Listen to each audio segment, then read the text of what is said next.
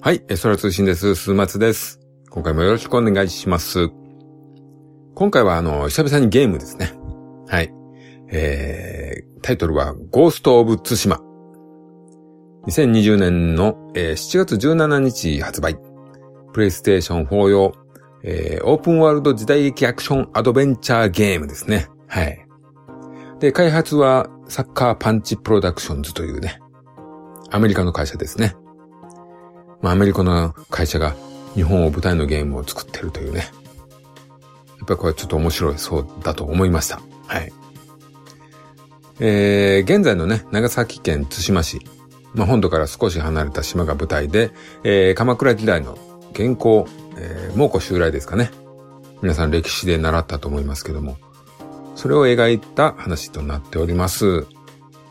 えー、主人公、堺人はですね、ほぼほぼ猛虎によって支配されてしまった対馬を取り戻すべく戦うんですけども、その中でですね、それまで身を置いていた武士道に反する暗殺とか、闇討ちとか、毒を使って戦うクロードになり奮闘することになりますと。まあ、このね、クロードになる過程や、周りの人の受け止め方が、なかなかストーリーに深い闇を添えておりますと。まあ、クロードっていうのはですね、あの、冥界とかのね、あの、冥、冥界ってあの、何ですかね、あの世というか、それの冥界の冥ですね。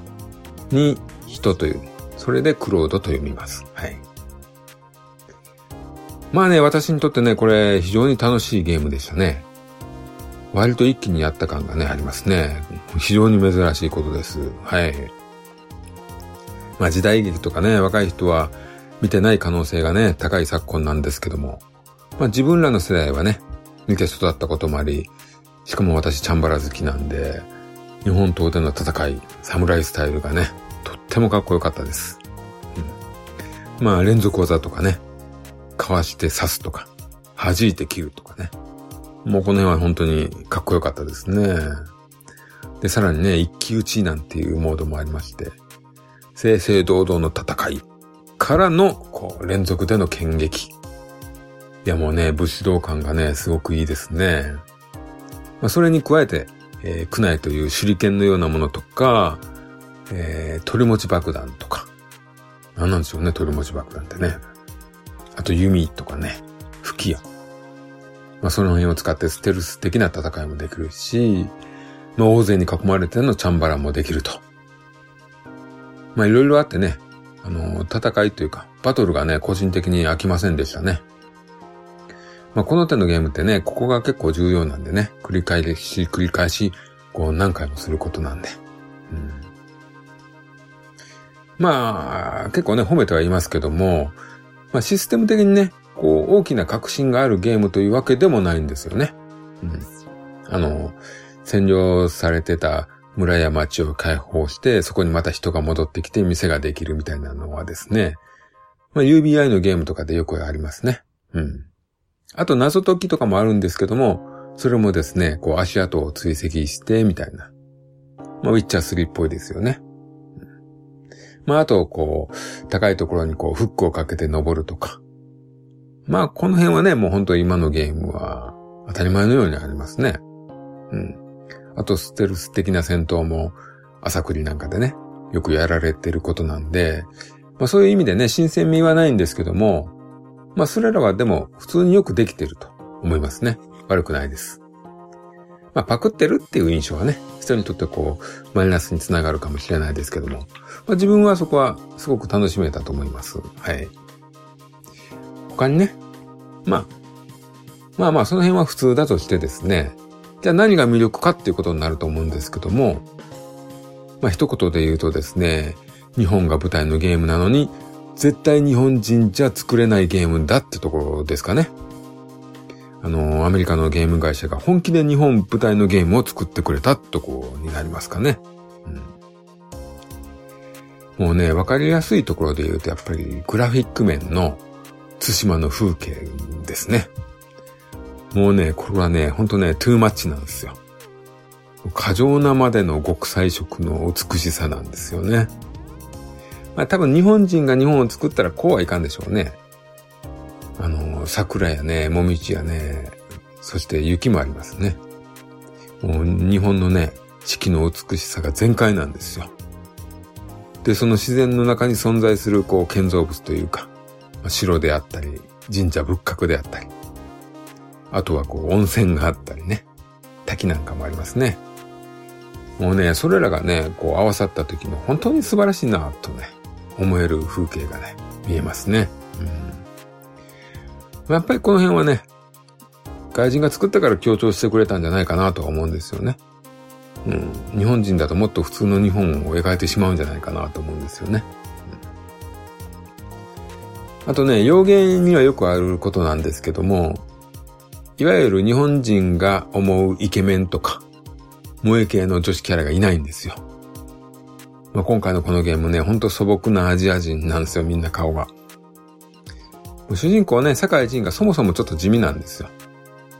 もうパッケージのね、あの絵はね、奇跡の一枚の写真といったところをね、もう感じなくもないですね。えー、ただね、あのゲームを続けると、このね、一見地味な男の顔がですね、すごく味がある顔に思えてきてね。ほんとここはね、これはね、男のいいところですよね。男は中身みたいな。うん。まあ、あとね、女子なんですけどもね、これね、女子のキャラがね、本当にもう一つ可愛くないんですよ。普通はね、あの、可愛い女子のキャラに対してね、スケベ心を出して、助けてあげる、もうね、ところにこう、自己満足するじゃないですか、男っていうのはですね。ただこのゲームにはそれがないと。まあ、つまりこれは何を意味するかというとですね、あの、武士が純粋に民を救おうという気持ちでね、プレイすることになりますよ。可愛い子だから助けようとかね、そういうことじゃないんですよね。うん。まあ、この行動にですね、もう武士の誉れを感じて満足するということになるというね。まあね、あの、日本のゲームのようにですね、イケメンの侍が非現実な大きな刀でね、一気当選してるとか。そんなゲームとはね、もう完全にこう一線を隠しております。うん。これはまあね、魅力ですよ。はい。あとね、黒沢モードというね、ゲームモードがありますね。あの、ゲームプレイがですね、モノクロになって、ちょっと荒い画像になって、音質もちょっとね、わざと荒くしてますね。うん。まあ、あの、黒沢監督の七人の侍のような味わいがありますね。ただですよ、やっぱりね、あの、モノクロってね、カラーが持ってる情報量を放棄することになるんで、私はちょっとね、これ、ちょっと試して、いや、ちょっとわかりづらいなと思いまして、すぐやめましたですね。うん。ただこの黒沢モードという発想もね、外人ならではなんでしょうね。こう今の若い日本人は、黒沢監督って言われてもね、二十歳そこそこのやつとか全然飛びつかないと思うんですよね。うん。まあ、ここは本当外人ならではなんでしょうね。うん。あとですね、ところどころにこう、丸い座布団というかですね、座るところがあるんですよ。そこでですね、ジンはですね、俳句というか和歌を読むんですよね。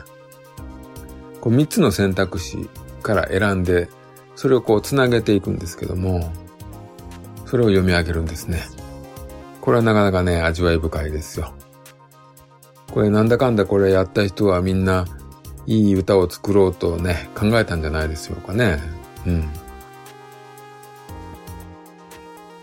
で、あとね、まあ、ここ一番重要かもわかんないですけれども、外人ならではなところとして大きいのは、こう、武士道に対する捉え方なんじゃないでしょうかね。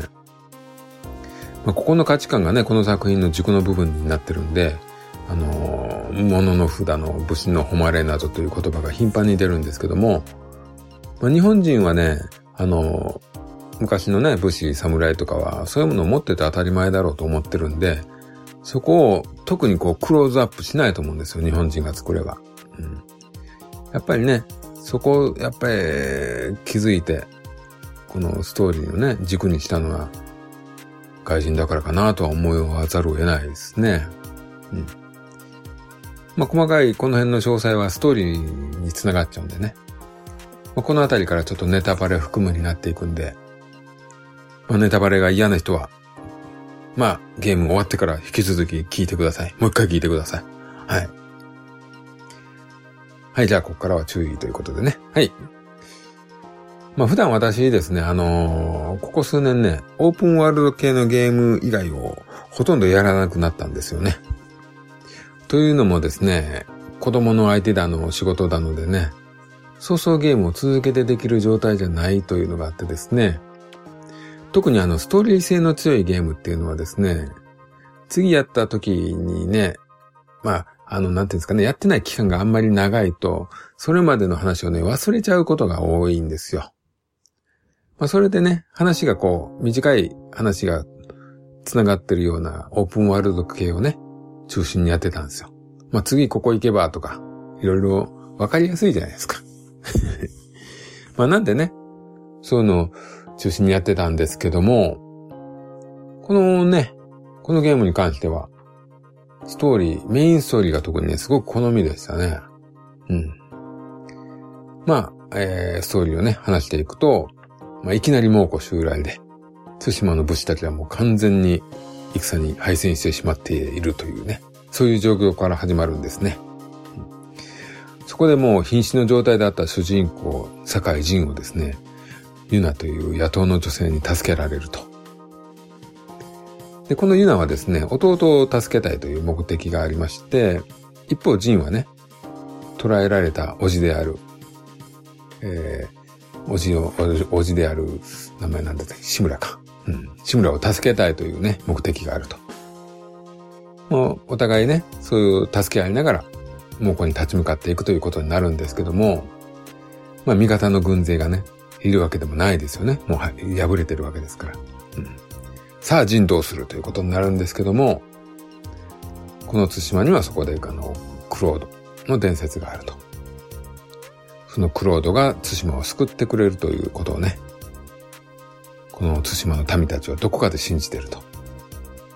で、そのクロードの戦いなんですけども、まあ、忍者のごとく背後からこっそり忍び足で近づき暗殺。寝ている兵士に近寄って暗殺。まあ、酒樽なんかにね、毒を入れての大量殺人といったね、もう勝つために手段を選ばない戦い方なんですよね。まあ、ジンはですね、やっぱり武士なんで、最初は抵抗があって、そんな卑怯な殺しをするためにですね、心の葛藤を吐露するわけですよ。まあ、ただ戦いの中でクロートとしての戦い方に目覚めるというか、まあ、状況に対して理にかなった戦い方だとこうね、自覚していくわけですね。うん。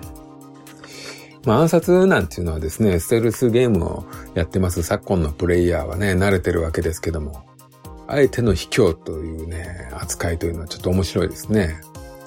もう今更、ゲーム、ステルスゲーム批判ですか？みたいなね。まあそんなこんなでね、戦い方で、まあ、おじいであり、育ての親である志村というね、武家のと当主と、この考えがこう、ぶつかるわけですね。まあ、ジンがですね、幼い頃に族と戦っている親父をですね、恐怖のあまり、見殺しにしてしまったんですね。まあ、お父さん死んじゃったわけですよ。で、このおじはですね、そこからジンのね、親代わりとして、立派な武士に育て上げたと。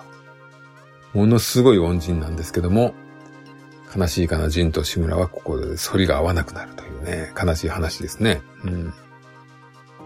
でね、このゲームはですね、ジンが武士道に対してこう背を向けて、クロードのやり方にね、手を染めていきながらも、えー、愛する対馬を守るというね、ここが軸のストーリーだと思うんですよ。まあ、武士がおおよそ一番大事にしているであろう武士道。まあ、ここに切り込んだストーリーがね、本当にあっぱれなんですよ。まあ戦争のようなもんなんでね、現場レベルで誰が悪いとかね、どうとかこうとかっていうのもね、描くのもありかもわかんないですけども、この一個人のですね、一人間の内面にこだわった部分がね、すごくいいですね。うん。で、進めていくとですね、どんどんこの陣がですね、凄まじくなっていくわけなんですよ。もう戦い方が凄まじくてですね、助けた村人さえね、その鬼人のような様にドン引きしたりするんですね。特にね、クロードの型というね、必殺技があるんですけども、これをやるとですね、画面がモノクロになってですね、敵がみんな恐れて繊維喪失になっちゃうんですよ。それをね、ジンが構わず無抵抗な敵を切って切って切りまくるという技があるんですよ。これはね、凄まじいですよ。うん、あとね、ストーリー的なところで言うとですね、まあ、ジンが毒の作り方をね、毒の作り方を教わるところがあるんですね。もう毒殺はね、さすがにチンそこまでやるか、ね、やっててなりましたけども。まあ、酒樽に入れてね、敵の猛虎が宴をすると。その時にみんなで酒をね、振る舞ってっていう。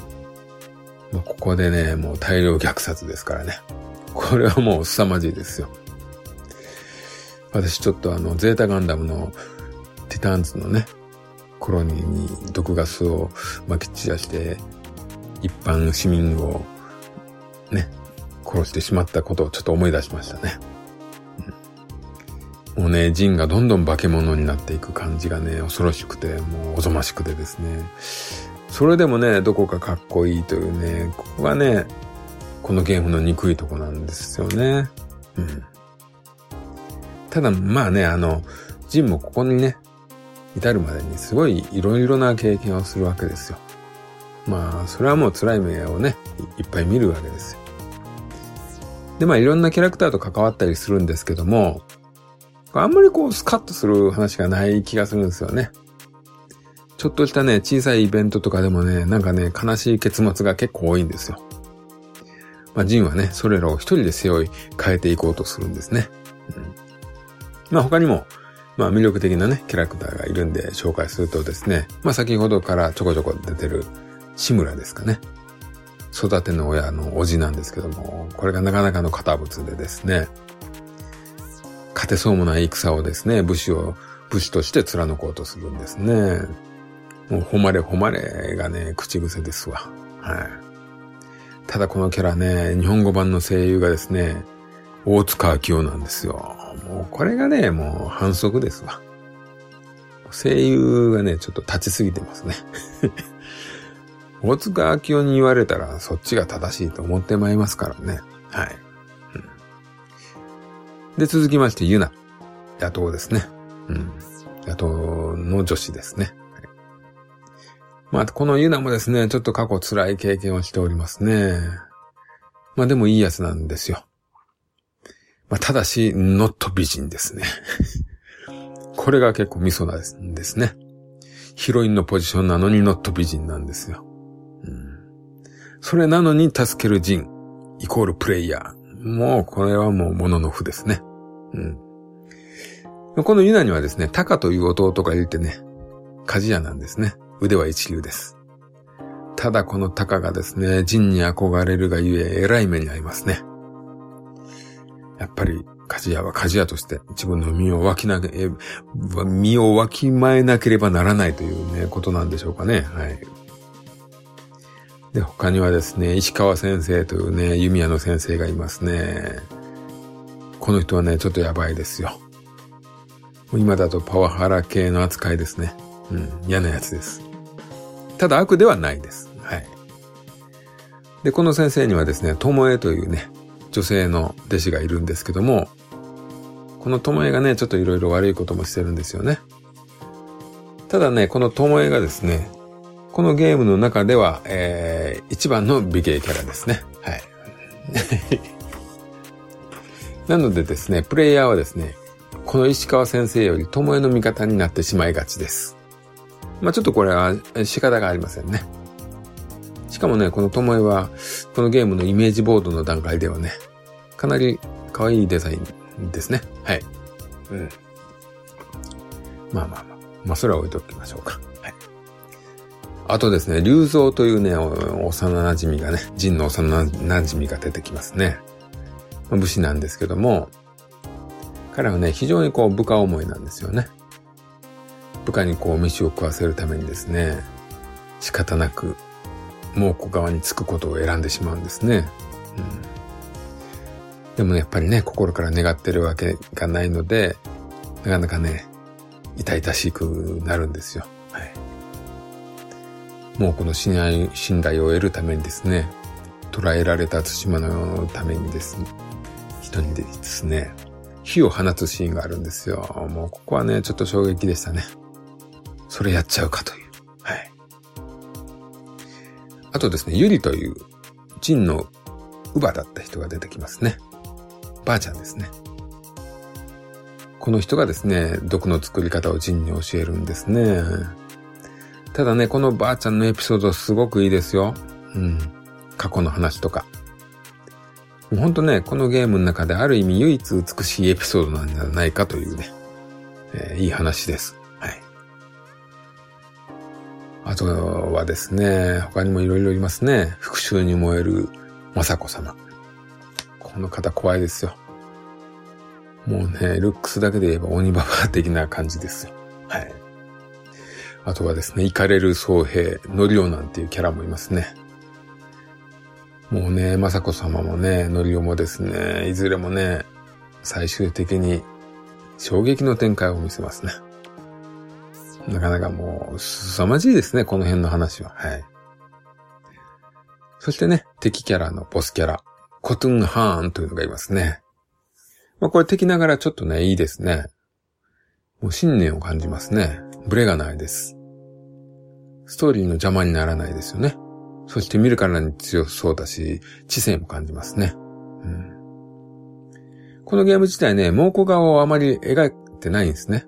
うん、そんな中でも存在感があってね、すごく魅力的でした。まあ、このぐらいの描き方っていうのはですね、猛虎側は本当に描いてないというのはですね、まあ、なんか、うん、シンプルにジンの話として見れるというのでね、ちょうど良かったと思いますね。はい。まあ、キャラクターたち、それぞれ、まあ、立ってて面白かったですよ。はい。まあ、このゲームね、オープンワールドとしてはそこまで広くない方ですかね。まあ、武器の種類とかもね、そうあるわけでもないんですよ。もう早く進めちゃえば、ほんとすぐクリアできるんじゃないかなと思いますね。まあ、サイドクエストもね、そんなに多いわけでもないですし、まあ、このゲームね、まあ繰り返しになりますけども、外国空人視点から見た日本の良さ、文化、その辺をね、楽しんでみるのもいいんじゃないでしょうかね。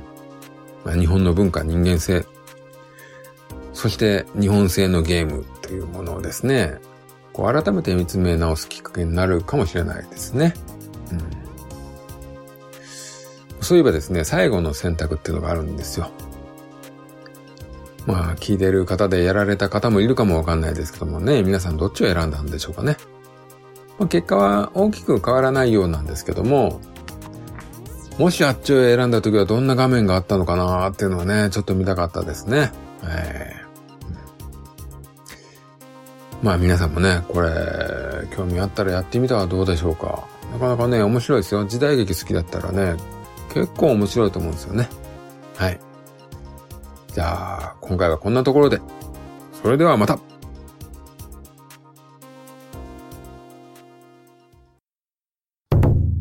終わり